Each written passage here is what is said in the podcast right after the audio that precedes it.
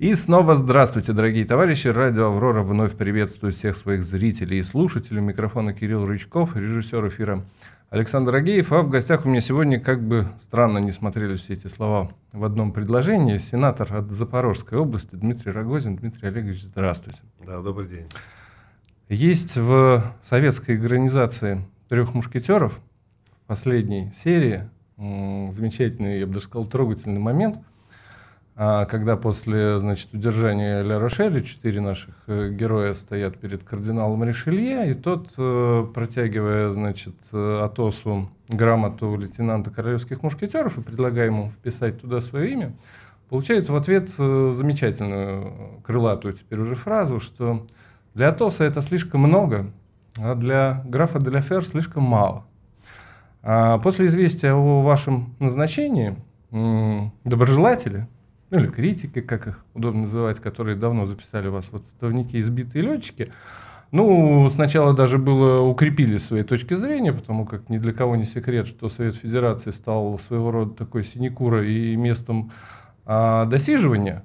Ну, а те, кто продолжают видеть вас, как выразилась э, госпожа Матвиенко, глыбу и мастодонта. Сегодня даже слазил специально посмотреть, как выглядит мастодонт. Не ошибся, действительно, что-то слоноподобное. Хоботовый.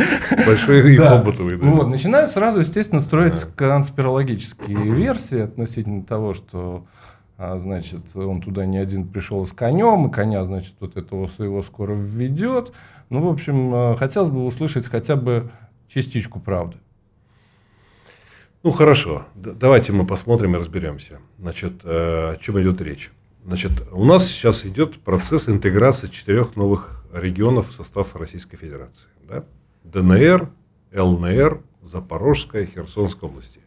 Выборы Государственной Думы были несколько лет тому назад. Поэтому у нас в Государственной Думе защитников э, четырех регионов, представляющих их интересы да, в законодательном органе страны, нет. Они появятся настолько тогда, когда будут следующие выборы Государственной Думы. Поэтому на сегодняшний момент Совет Федерации – это единственная палата всего Федерального собрания, где теоретически могут появиться представители этих новых регионов. Да? Так. Ну, в Думу тоже оттуда же должны же попасть. До добраться. Или? До добраться, когда будут выборы в Государственную. Думу. Это очевидно. Пока сейчас выборов, еще раз говорю, они у нас будут по плану, там, по срокам. А, это первое. Второе. Значит, если вы посмотрите на состав э, новых представителей, по два человека сейчас они значит, избраны у нас да, значит, в Федеральное собрание, э, в Совет Федерации от новых регионов, то в основном это как раз достаточно активные и достаточно молодые люди. То есть, ну, никак они не вписываются в концепцию того, что э, верхняя палата – это палата, куда там отправляют отставных политиков или чиновников и так далее. Не получается. То есть на самом деле для четырех новых регионов, в том числе двух республик, это очень важное событие. Это их представители, это, извините, их лоббисты, если хотите. Да? А проблем там ВОЗ и маленькая тележка. А самые разные проблемы. Ну, я уж не говорю о том, что, во-первых, идет проблема э, военных действий, да, и вытекающие из нее, значит, достаточно драматические события. Э, необходимость эвакуации населения, защиты этого населения от террористических угроз, в целом проблема, проблема безопасности всех коммуникаций. Мы знаем, что сейчас у нас как раз по территории, если говорить о Крыме, из Крыма это, по сути дела, единственная сухопутная трасса, которая сейчас идет вдоль Азовского моря, а, как раз мимо а, Мелитополя, Бердянска, Мариуполя. Дальше эта трасса выходит уже на пункт пропуска Весело-Вознесенская, значит, и дальше уходит уже на Ростовскую область. То есть это дорога жизни в каком-то смысле с Крымом. И для поддержания и военной инфраструктуры, ну и вообще просто уже этим летом поехали люди, которые э, поехали в Крым отдыхать, и, или просто население Крыма. То есть это на самом деле чрезвычайно важный маршрут, стратегически важный южный маршрут страны, который находится под боем, да, потому что, э, по сути дела, реактивная артиллерия ВСУ – оно может доставать и туда. Дальше. Другие проблемы, с которыми приходится э, сталкиваться и решать их. Это проблемы образования. Вот сегодня, например, я считаю, одной из ключевой, ключевых проблем этих регионов а особенно Херсонской и Запорожской областей, это, по сути дела, полное информационное э, владычество сказать, Украины. Там стоят тарелки, принимается украинское телевидение, куда не придешь. То есть, э, украинская пропаганда, она выма, вымывает практически все усилия э, России по стабилизации, ну, как у нас говорят, общественно-политической жизни, там, или просто культурной жизни и так далее. А если посмотреть этот ящик, ну, он правда зомба. Наш не лучше, значит, да? но наш в другом смысле. То есть, у нас нет э, того, чего мы хотели бы увидеть, а там просто это идет, ну, такая достаточно фашистская, такая антисоветская, антирусская пропаганда Полный ну, со Спицыным, кстати, нашли и полезные вещи в нашей пропаганде. Он говорит, я очень хорошо засыпаю под это.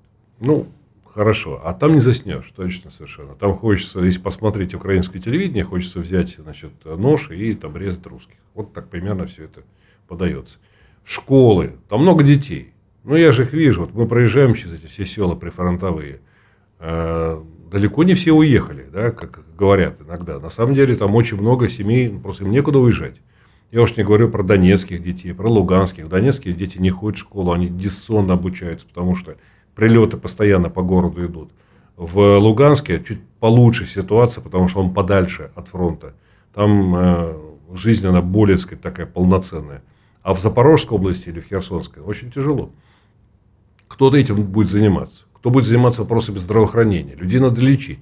Там есть старики, женщины, значит, э, там, дети, опять же, да, вот вся эта формула значит, жизни, как ее реализовать. Поэтому э, эти регионы нуждаются в защитниках. Не в отстойнике, как у нас там пишут, да, некоторые там, а в реальных защитниках.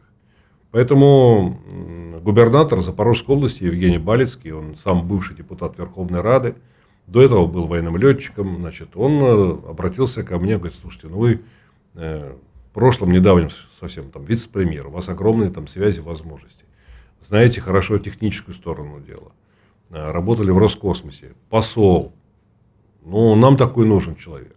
Не просто местный какой-то кадр, который не знает эти коридоры, где решать, э, жестко решать придется эти вопросы.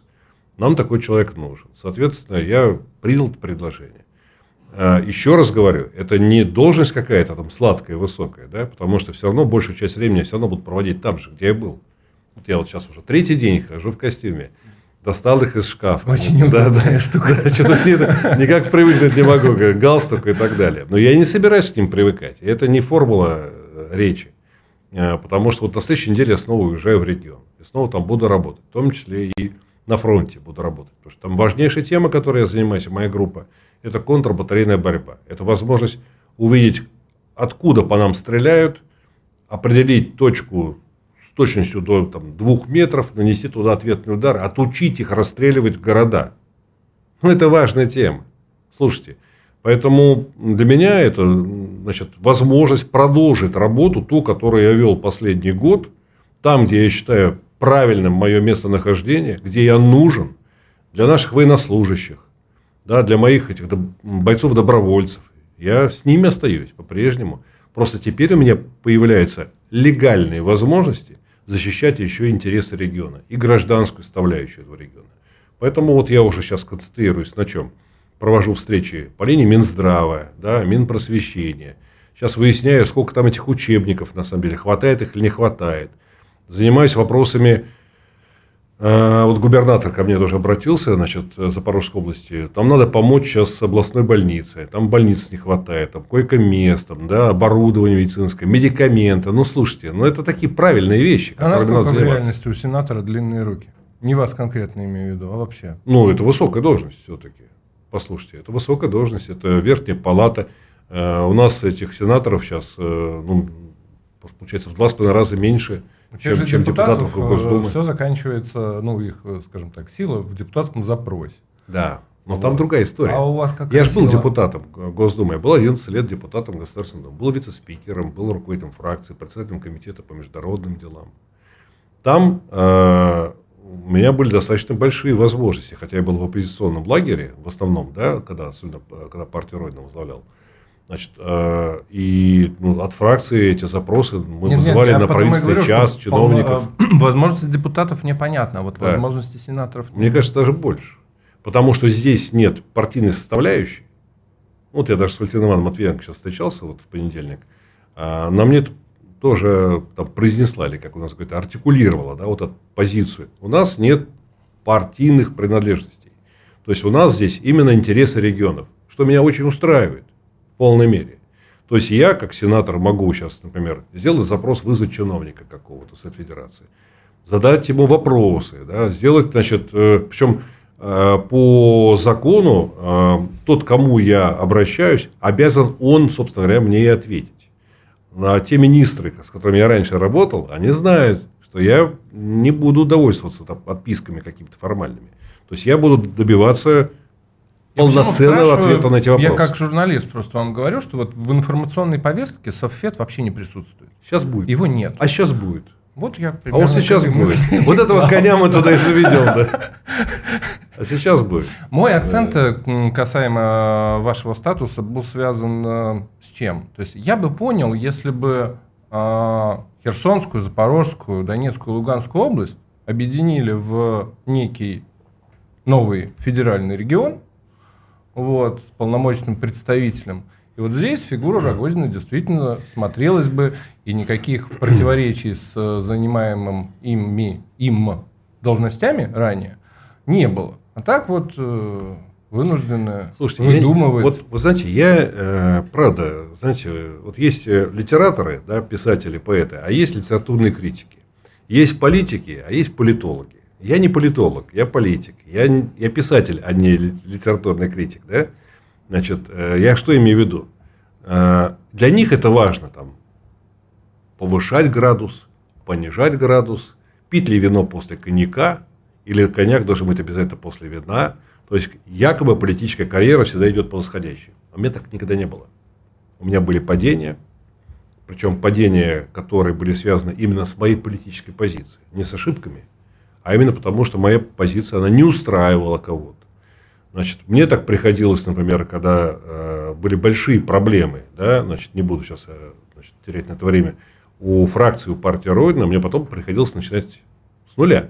Полтора года я вообще был в вакууме. Потом президент мне сказал, вот есть возможность проявить себя там, в Брюсселе, там, при НАТО, послом. И я постарался за эти четыре года сделать то, что ну, до сих пор все значит, вспоминают. И, по крайней мере, самое главное, не допустил интеграции НАТО в войну на Южном Кавказе в 2008 году. Я считаю, это ну, заслуга нашего постоянно представительства, наших дипломатов и военных, которые работали под моим руководством. Это серьезная ну, история. Собственно говоря, вы за это и получили чрезвычайного полномочия. Да, досрочно получился э, высший дипломатический ранг. Значит, что касается нынешней ситуации. Понимаете, вот не надо меня взвешивать, я сам себе цену знаю. Если я считаю, что... Ну, знаете, нет, это наша прерогатива. Да, да. Взвешивать. Ну, э, нет, конечно. Вы же литературный критик. Не лишайте нас этого вы же, удовольствия. Да, читайте Булгакова, да, мастера Маргарита, да, значит, там отношение к литературным критикам. Вы говорите, пожалуйста, что хотите. Но я просто еще раз говорю, для меня это важно.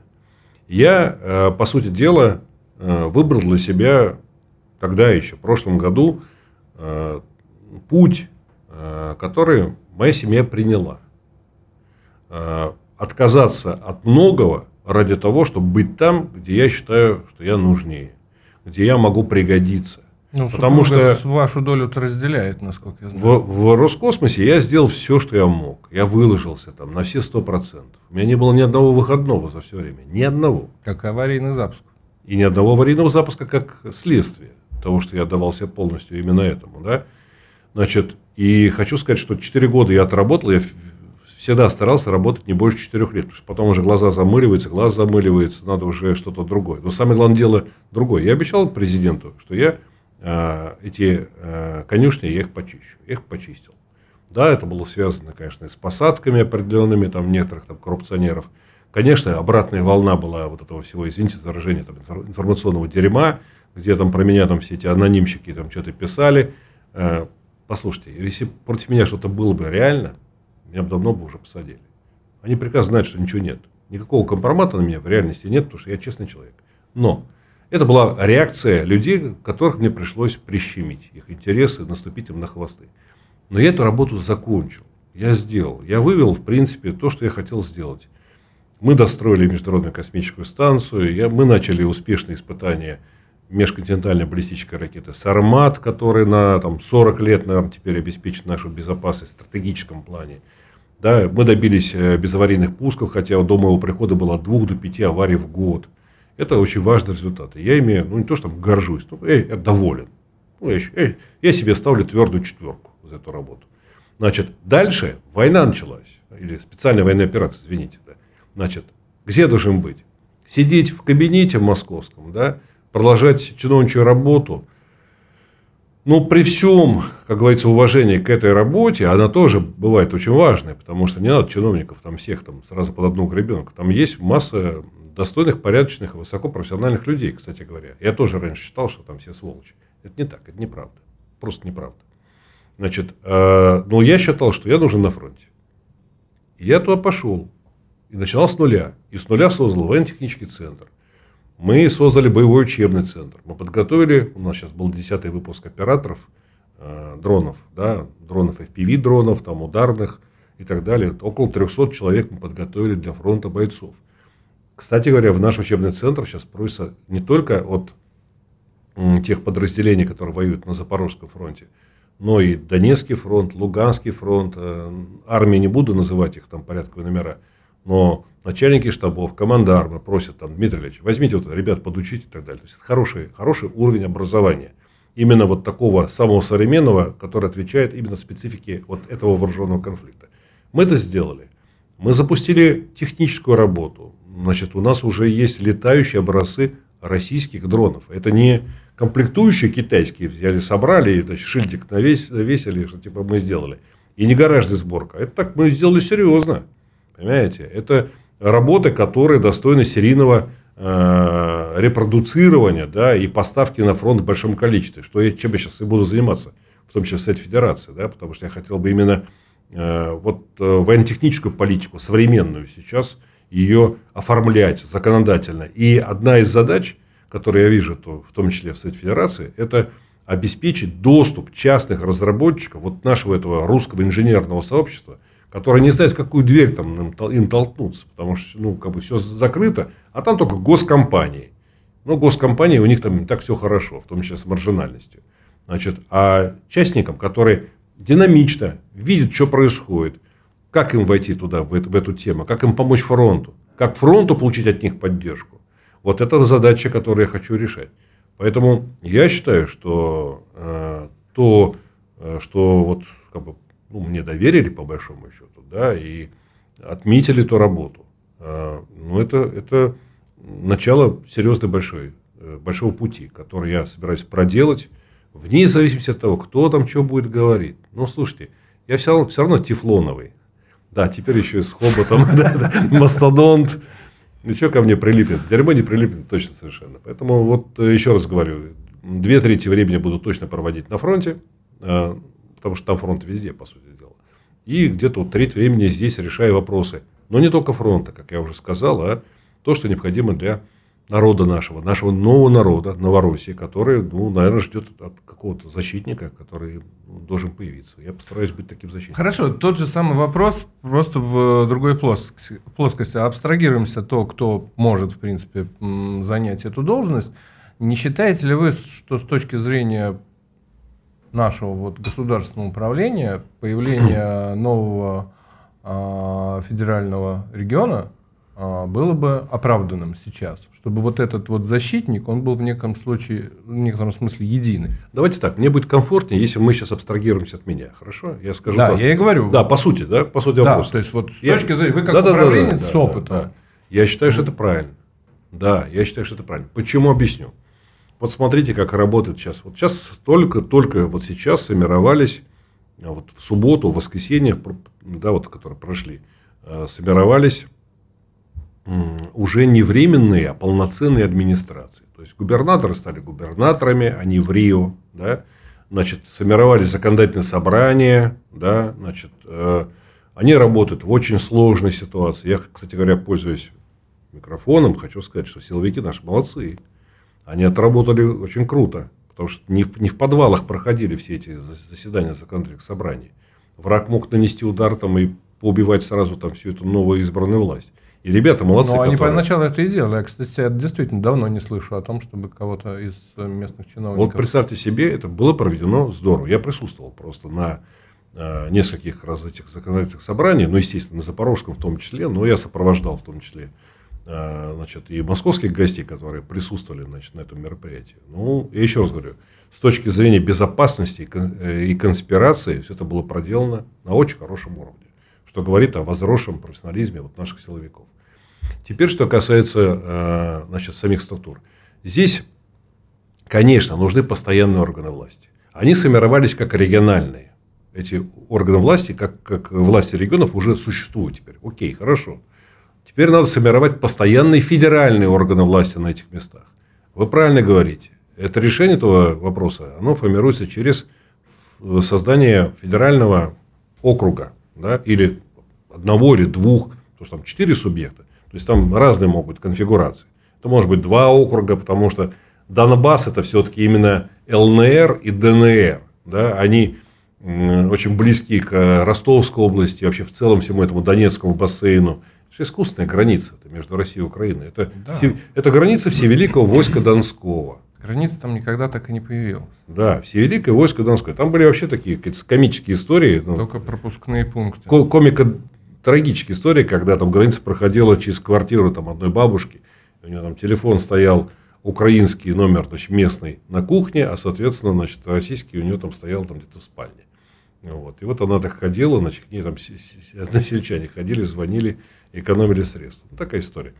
Но, а, значит, что касается федеральных органов власти, да, они, конечно, безусловно, нужны, потому что наездами там очень тяжело решать э, проблему, а, поддерживать, э, координировать федеральные органы исполнительной власти. Они там присутствуют, но пол, полпред, он, по идее, должен заниматься именно координацией и организацией всей этой работы.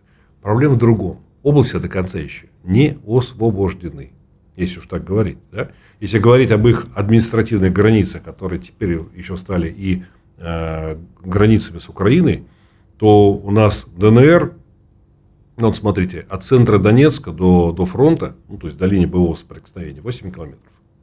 Ну, то есть город постоянно под ударом. ЛНР в большей степени освобождена, но тоже есть территория, которая находится еще под контролем значит, киевского режима. Запорожье, враг стоит вот чуть-чуть севернее Токмака. По Днепру, да, и вот Токмак, там, вербовое, Работино, вот то, что там ну, на слуху там, в новостях и прочее. То есть до Запорожья от нас, от Васильевки, там, по-моему, километров 60. Но надо еще эти 60 километров пройти, надо подняться, освободить Запорожье. Если область Запорожская, значит Запорожье должно быть у нас. Если область Херсонская, Херсон должен быть у нас. То есть здесь есть определенная дискуссия, которая ведется, как я понимаю, между военными и гражданскими значит, властями. А, что это все-таки за территория? Это военно-гражданские администрации или это уже гражданские администрации? Если они чисто гражданские, если это полностью э, правовое поле России и создание федерального округа значит, необходимо, а что делать тогда с этими территориями, которые еще не освобождены? И здесь, конечно, э, надо иметь в виду, что вот мы сейчас с вами здесь мирно беседуем, мои ребята там сейчас они сражаются. И вот они мне сейчас звонили, там один мне комбат – Значит, мне набросал, набросал список того, что я вот сейчас поеду от вас покупать. Значит, там, да, значит, всякие там пауэрбанки, там, камеры там, и прочее, прочее. И срочно им надо вести, потому что э, этого всего не хватает. Поэтому еще раз говорю, я согласен с вами по существу, но созрели ли для этого условия, для того, чтобы президент принял решение о создании нового федерального округа, в условиях, когда и Запорожье в Запорожской области, и Херсон в Херсонской области находятся вне нашего контроля. Это вопрос. Он, конечно, будет решен в ближайшее время, там, в ближайшие месяцы, может быть, там, год максимум там, и так далее. Но пока это не произошло. Поэтому пока это не произошло, что говорить на эту тему? Будет время, будет решение. Хорошо. Подбираемся тогда к ситуации на фронте. Начнем вот откуда. Как дипломата хочу вас спросить. Количество красных линий, которые мы подчерчивали, которые были пересечены, ну, исчисляется уже десятками. А о чем это свидетельствует? О глубокой деградации российской дипломатии, которая очерчивает красные линии, потом за свои угрозы не отвечает. Или есть более глубинные причины того, почему мы не реагируем на то, а, в чем вроде как обозначили, что реагировать будем. Я понимаю очень хорошо ваш вопрос. Он меня тоже беспокоил. И честно скажу, вот говорить про эти красные линии, вот сейчас вы там нам сделаете, а мы вам тогда такое там покажем, там апокалипсис. Тогда. Мне это не нравилось никогда. Никогда не нравилось, не надо. И вообще, мне не нравится, когда все, вот вся энергия уходит в пар. Такой какой-то политический, там, э, демагогический где-то иногда. Значит, в чем проблема? Значит, конечно, э, удары, которые наносят, наносят вооруженные силы Украины по нашим штабам, по городам, теперь уже по Москве даже, вот, э, в том числе по зданию, где у нас находится федеральное министерство, это, конечно, точно совершенно надо на это отвечать очень жестко. Причем надо отвечать не только, собственно говоря, ВСУ, но и тем, кто этим там, дергает за эти ниточки. Вот я сейчас ехал как раз к вам, прочел очередное там, это, заявление американского сенатора, там, республиканца, который говорит, как хорошо, как сейчас хорошо. Мы убиваем русских, там, уничтожаем русскую армию, там, русскую экономику, и при этом ни один американец не пострадал. Это сволочь, он значит, впрямую э, признает, что они воюют с нами. Ну, чем мы будем делать вид такая и говорить, что это не так? Это так. Мы воюем сейчас, мы, к сожалению, оказались в ситуации, когда нам приходится воевать с огромным конгломератом высокотехнологичных, враждебно настроенных против нас стран. Нам, России, не Советскому Союзу, а России всего лишь, да, как части великой большой страны. Со всеми нашими проблемами, которые мы тоже знаем. Что делать в этой ситуации? Первое, я считаю, а, не трещать, не щелкать клювом, не делать какие-то заявления, за которыми не стоят какие-то реальные действия. Это первое. Второе, что необходимо, говорить правду. Об этом многие сейчас говорят, но я тоже произнесу это выражение. Надо говорить правду. То есть нужна объективная информация. Значит, э, на, на всех уровнях. Объективная информация. Вот э, в моем окружении, вот в моем диалоге с военными, там, да, с военачальниками, с которыми мы работаем вместе, мы давно уже говорим друг другу правду. Есть мы это все понимаем. Третье, что необходимо. Здесь в чем проблема? Э, эта война оказалась такой, такой вызов мощный, в том числе военно-технический, на который у нас э, не оказалось, с моей точки зрения, подчеркну, с моей точки зрения, да, э, адекватных вот этим угрозам решений, ответов. То есть у нас, допустим, есть дальнобойная система, да, реактивная система залпового огня – но она, например, была в большей степени например, ориентирована на э, использование космической навигации. А космической навигации там нет больше. Ни GPS, ни ГЛОНАСС, ни Галилео, ни, ни китайской системы, там, значит, Бейдоу и так далее. Ничего, все заглушено. Система радиоэлектронной борьбы, как наша, так и украинская, убивает все сигналы, все радиосигналы. Там нет ни радиосвязи, ничего. Поэтому система наведения дальнобойных ракет, э, например, да, она значит, не работает в том виде, как она была создана раньше. К чему это привело? К тому, что надо переделывать это все срочно. Я хочу вам сказать, что скоро это все появится. Скажу так, мягко. Значит, эти решения, а я общаюсь с моими значит, коллегами, с моими значит, товарищами, сослуживцами, я владею информацией. Скоро на фронте у нас появится оружие, дальность поражения которого позволит нам значит, не быть голословными в вопросе ответа на то, что делает противник. Потому что украинцы получают дальнобойные системы, которые игнорируют вот те проблемы, о которых я говорил, американские, сейчас вот немцы хотят поставить и так далее. Британская, это Storm Shadow, то, что захватил наш отряд, в том числе в качестве трофея. Кстати, я сейчас был в аппарате правительства, они еще раз подчеркнули, что это уникальный трофей, они считают, что это вот, это хорошая тема, это надо изучать для того, чтобы понимать, как это перехватывать. Вот, поэтому у нас сейчас это тоже скоро появится. Вот поэтому я предпочитаю не говорить на эту тему. Сейчас мы вам дадим в глаз, да мы там, вот если вы там, значит, плюнете мне на ботинок, там, значит, заставить, заставим вас там вылезать наш ботинок. Не надо это все болтать. Болтовня не нужна. Надо да я согласен, но болтают же. Понимаете? Ну, Дразнят публику. Я, ну, я же публика, публика возбуждается. Я, я не болтаю. А мы, вот, если ну, что, я за другие интересы этой публики ты отстаиваешь. Ну, что я за них буду отвечать? Я не болтаю. Я таких вещей не говорю. При том, что я говорю много и подробно о том, что происходит на фронте, и еще больше, и более жесткие вещи я говорю тогда, когда общаюсь с коллегами, которые должны принять эти решения. Но еще раз хочу сказать, что зная ситуацию, могу сказать, скоро мы начнем отвечать. Потому что если нет вот этих ответов военно-технических, то есть только один большой ответ – ядерный. Но его открывать эту крышку, ну тогда все закончится. Понимаете? То есть, поэтому идет как бы некое такое, сказать, давление со стороны противника. Мы, так сказать, э, пружинимся значит, в обратную сторону, пружинимся, пружинимся, но они должны понимать, те, кто нас там придавливает, что пружина все равно распрямится. И она распрямится все-таки, я надеюсь, не в ядерном ответе. Потому что там победы не будет ни у кого. Там вообще не будет победителей. Там проблема в чем? Даже тактическое ядерное оружие, о котором даже я говорил, как только мы начнем его применять, начинается эскалация.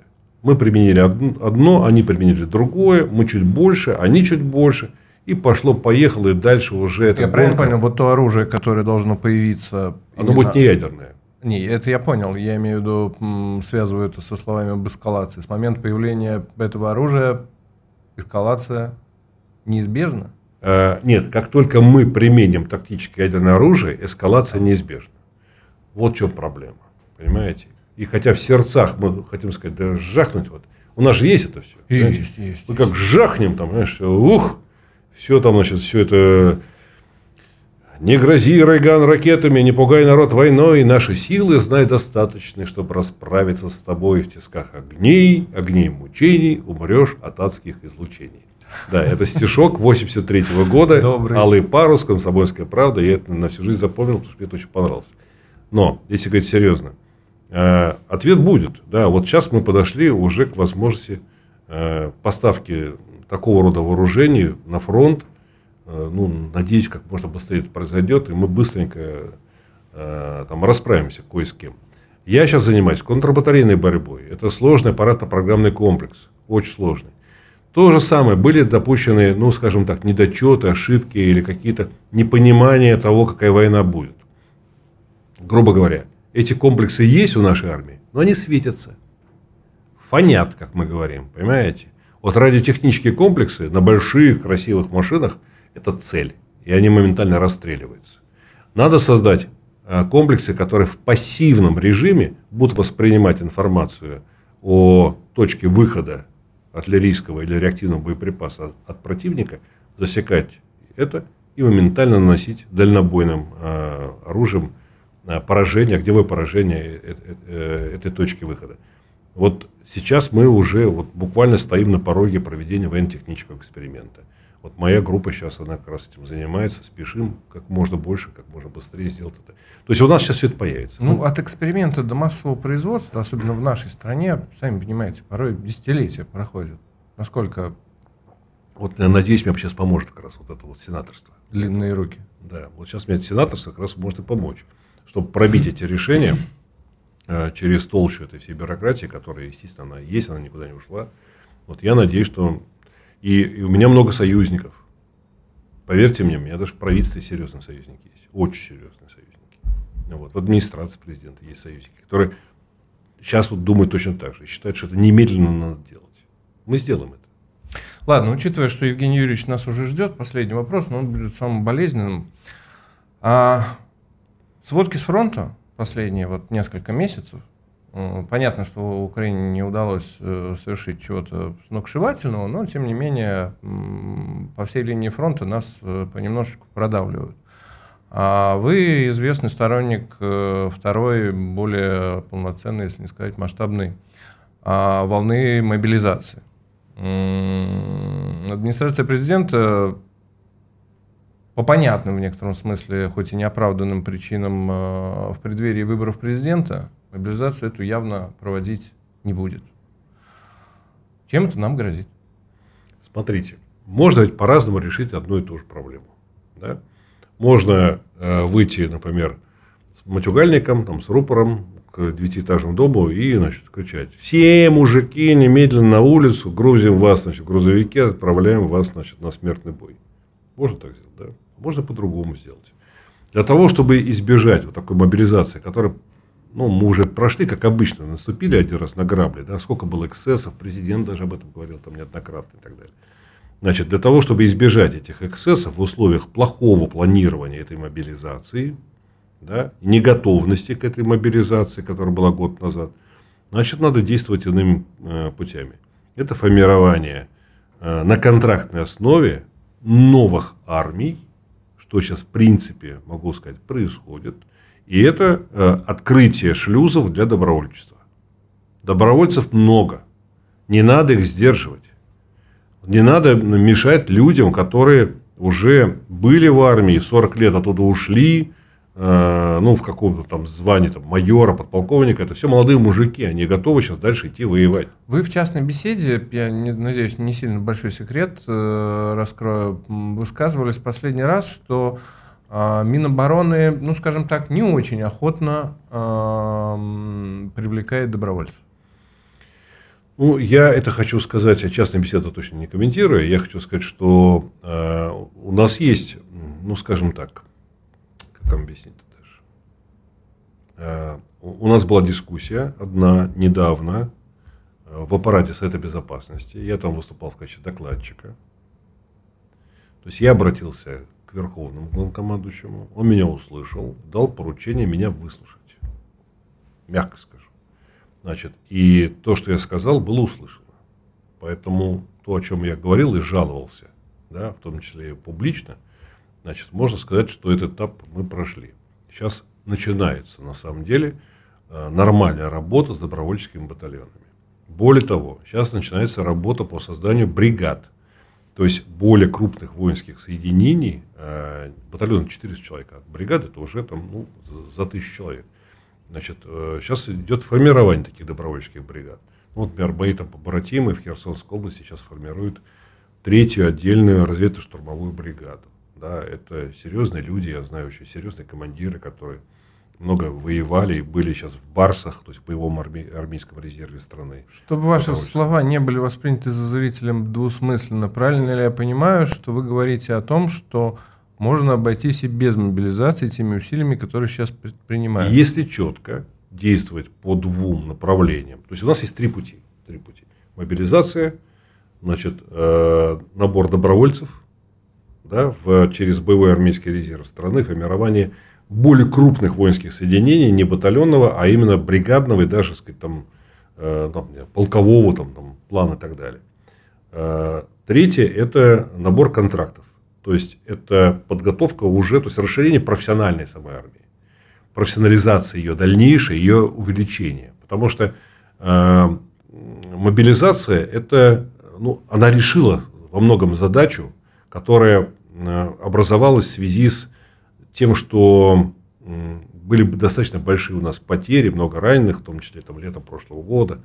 Война, так сказать, стала затягиваться, стала приобретать иной характер. Э, но вот второй и третий путь, в принципе, рабочие. Если правильно это дело организовать.